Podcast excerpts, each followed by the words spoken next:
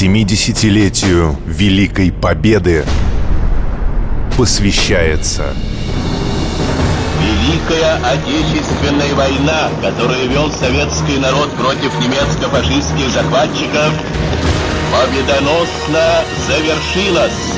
Наша война. Добрый день, в эфире продолжается программа «Наша война». У нас в студии старший научный сотрудник Псковского музея-заповедника Марина Сафронова и кандидат исторических наук профессор Анатолий Филимонов. Да, и сегодня мы говорим о псковичах, героях Советского Союза, и, пожалуй, один из самых известных героев, но не пскович, но человек, который совершил свой подвиг на территории нашего края, это Александр Матрос. Все знают, многие были в деревне Чернушки Лакнянского района. Я думаю, не многие. Туда очень было трудно добраться раньше. Сейчас дорога, но там нет населенных пунктов больше. И туда добираются, в принципе, насколько я знаю, ну, точно один раз в год, 23 февраля. Как раз, когда он совершил свой подвиг. Да, он совершил свой подвиг 27-го. 27-го. Вообще, имя Матросова овеяно легендами и обросло, особенно вот 90-е годы, такими э, мифами, что иногда уже даже не знаешь, как к ним относиться. Был ли подвиг? Был ли подвиг, да. Был ли подвиг, и подвиг ли это вообще. Ну вот, например... Ну как, закрыть амбразуру вражеского дота своей грудью? Ну, подвиг, вопрос да. вот в чем. Ну, я думаю, что многие видели по телевидению, очень часто, в последнее время, правда, не вижу, а историк такой Борис Соколов, и он а, одно время тоже взялся за подвиг Александра Матросова, и он заявлял следующее, что с точки зрения законов физики закрыть амбразуру и заставить пулемет замолчать телом человеческим невозможно. Хотя 404 человека, которые совершили это в годы войны, это сделали. Никто не говорит, что закрыть и э, на всю оставшуюся жизнь, да, на часы. Угу. Это секунды. Это десятки но секунд, хватит, но их чтобы... вполне хватало для того, чтобы дальше развить атаку. Это первое. Второе. Начали подвергать сомнению имя матросов Александр Матвеевич. Вот опять посмотрела вчера. Угу. Список безвозвратных потерь. 91-й стрелковой бригады сибиряков, добровольцев, в которой воевал Матросов. Александр Матвеевич Матросов. Как его звали до этого? Шакирян Мухаметьянов. Есть такая версия, татарин или башкир. Ну, понимаете, по большому счету, что мы рассматриваем? То, что он сделал, или то, как его все-таки звали? Наверное, то, что он сделал. Если у него в документах комсомольский билет, военный билет, списки безвозвратных потерь, Матросов Александр Матвеевич. Это Стоит важно, вот скорее, это. наверное, для его родственников. Э, он же сирота. Он, он, он сиротой да. остался. Да. Судя по всему, воспитывался в детском доме. Сложная судьба. Он добровольцем просился на фронт. Да, много там мифов. И книга есть о матросове. Там угу. тоже есть какие-то мифы.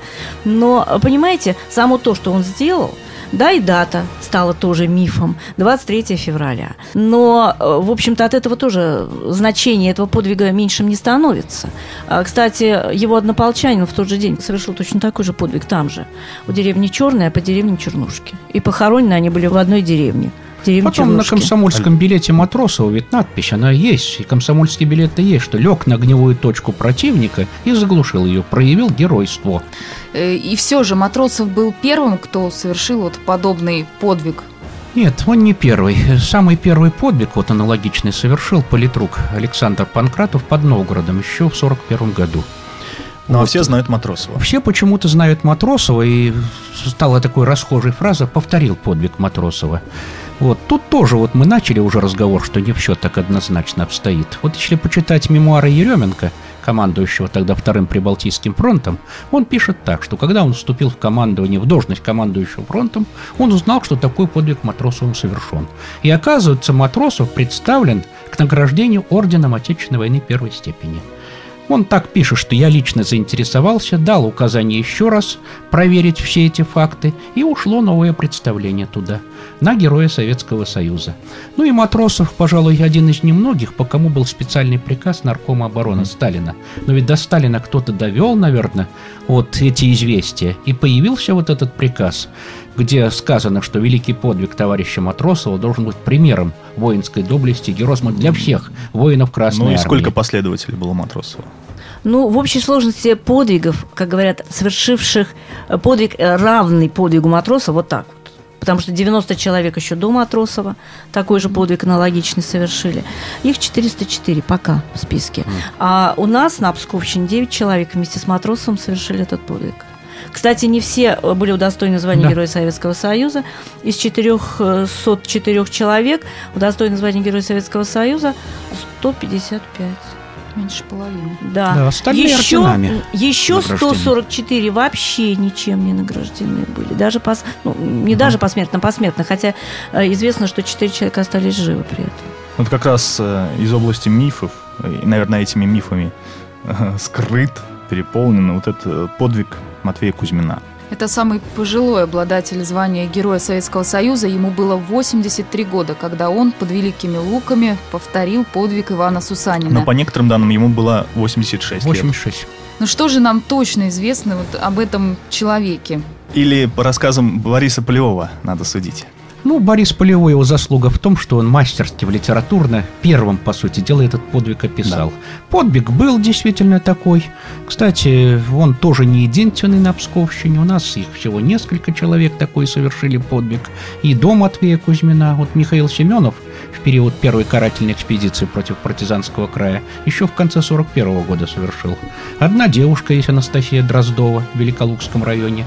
Тоже еще до Кузьмина такой подвиг совершила. Но о них никто не знает. В районах знают, Знают. э, эти имена, но имя Да. Матвея Кузьмина просто стало известно всей стране, действительно, потому что материал о нем появился вот и в сводках Софинформбюро, материал появился в центральной печати, в листовках, в плакатах. Вот у нас один из плакатов есть Да. такой в музее, как раз 40, м, начало 43 Потом и в года. метро памятник поставили Да, вот, московском. ну, в общем-то, э, так сказать, это такой вот яркий показатель, тем более, что и, э, ну, судьба тоже самого Матвея Кузьмина, она тоже там разное о нем вспоминали, о том, что там и нелюдимый был человек, э, Единоличником был, в колхоз не да. вступал Э, долгое в общем, время. И вдруг вот такой человек совершает вот такой подвиг самопожертвования.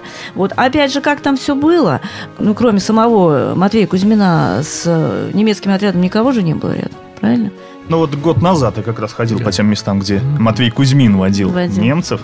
Но до Местность сих пор- изменилась сейчас, конечно, там, Это где... да, но до сих пор много загадок. Одни говорят, что немецкий отряд был достаточно велик по численности, там 200-250 человек называют. Другие говорят, что несколько десятков. Кому верить, непонятно. Ну, я думаю, сейчас Факты какие-то проверим, есть наверное. точные? Или- Ну, только, только свидетельские показания.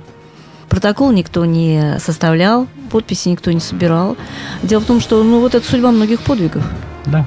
Кстати, звание Героя Советского Союза ему присвоено было только через 20 лет после войны, в Вот это 1965 году. А потому что тогда еще пришлось дополнительные исследования проводить. Видишь, тогда не просто художественную какую-то новеллу посылали туда в представление Верховный Совет СССр, а именно справку, подготовленную, подписанную партийным советским руководством области, Вот так бывает. Наш рассказ о псковских героях Советского Союза продолжим через два часа. Оставайтесь на маяке.